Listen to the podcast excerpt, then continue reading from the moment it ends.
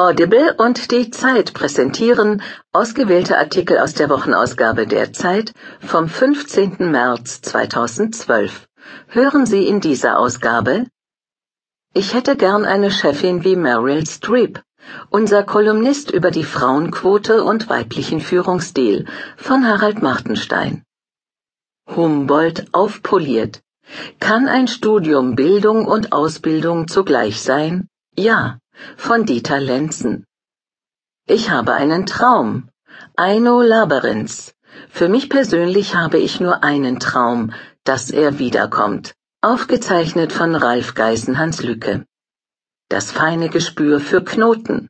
In Frauenarztpraxen tasten Blinde nach Tumoren. Für sie ist das eine seltene Chance, von ihrem Handicap zu profitieren. Der Nutzen für die Patientinnen muss aber noch bewiesen werden. Von Britta Verlinden. Der milde Westen. Kaminfeuer und Two-Step. Beim Dichtertreffen in Elko, Nevada, zeigen Cowboys ihre weiche Seite. Von Rüdiger Dillo. Denker in dürftiger Zeit. Frankfurt feiert mit einer Konferenz den Philosophen Jacques Derrida. Ein Besuch in Straßburg bei Jean-Luc Nancy, seinem größten Schüler, von Maximilian Probst. Faust und Elfriede. Allerhand Goethe, etwas Jelinek. Faustfragmente im Zürcher Schauspielhaus von Michael Skasa. Das letzte. Unser Kolumnist über das Seite 1 Girl von Finis. Stimmt's? Ist ein langer Ringfinger ein Zeichen von Männlichkeit? fragt Klaus Seidensticker. Christoph Drosser antwortet. Auf der Suche nach Super Susi. Was hält das Universum zusammen? Was passierte nach dem Urknall? Physiker suchen nach Antworten in Gestalt exotischer Teilchen. Finden sie 2012 keine, droht das Ende einer Ära. Von Robert Gast. Keinen Helden. Die Debatte um Joachim Gauck ist maßlos, in der Kritik wie in der Heilserwartung von Evelyn Finger. Coney der Barbar. Ein Film über einen afrikanischen Kriegsverbrecher im Netz interessiert plötzlich Millionen junger Menschen für Politik von Bernd Ulrich. Patriot gegen Patriot.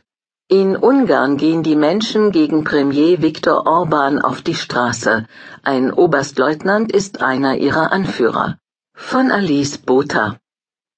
Gauks Enkel.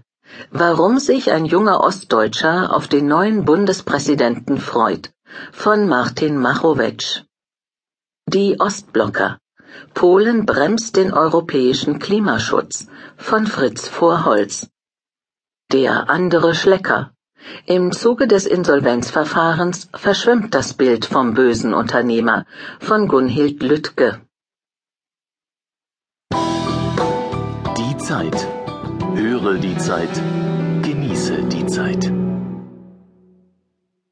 Der milde Westen. Kaminfeuer und Two-Step.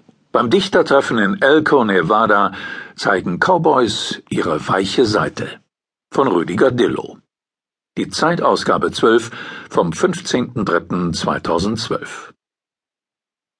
Polish your cowboy boots, hatte Steven, mein amerikanischer Informant, in einer E-Mail empfohlen. Putz deine Cowboystiefel, schlaf im Voraus, du wirst die Woche in Elko nicht oft dazu kommen, trink mindestens einen Picon Punch, das wird dich locker machen für Two-Step und Polka.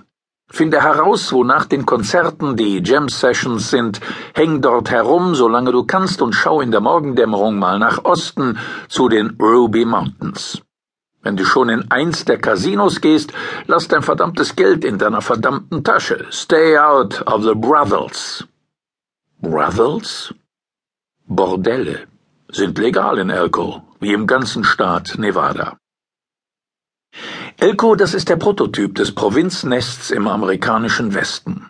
Hoch oben in der High Desert gelegen, einem kargen Ödland mit Salbei und Wermutbüschen. Gut 20.000 Einwohner, Rinderzüchter, Minenarbeiter, Glücksspieler und einmal im Jahr Treffpunkt für Rodeo-Poeten und Cowboy-Dichter aus dem ganzen Land. Davon erzählte mir Stephen Hatcher, ein junger Volkskundler mit Spezialgebiet Cowboy Culture. Ohne ihn hätte ich vom National Cowboy Poetry Gathering wahrscheinlich nie erfahren. Die Veranstalter machen keine Werbung. Wer kommt, der hat durch Mundpropaganda davon gehört, man wolle authentisch bleiben, sagte Stephen. Die ersten Cowboyhüte auf den ondulierten Häuptern zweier älterer Damen sehe ich schon im Zug kurz hinter San Francisco. Zwölf Stunden dauert die Fahrt bei gutem Wetter, ein schöner langer Landschaftsfilm. Die Bucht von San Francisco, das Delta des Sacramento-Flusses, dann windet sich der Zug hinauf in die waldigen Höhen der Sierra Nevada und rollt vom Scheitelpunkt wieder hinunter zur Spielerstadt Reno, die am Fuß der Berge glitzert wie ein Rommelplatz. Die Ladies mit den Cowboyhüten steigen aus. Noch drei Stunden bis Elko durch eine endlos platte, baumlose, urzeitlich leere Ebene fährt der Zug der Nacht entgegen. Seit 28 Jahren treffen sich die reitenden Volkspoeten in dem kleinen Städtchen und ziehen von Jahr zu Jahr mehr Publikum an.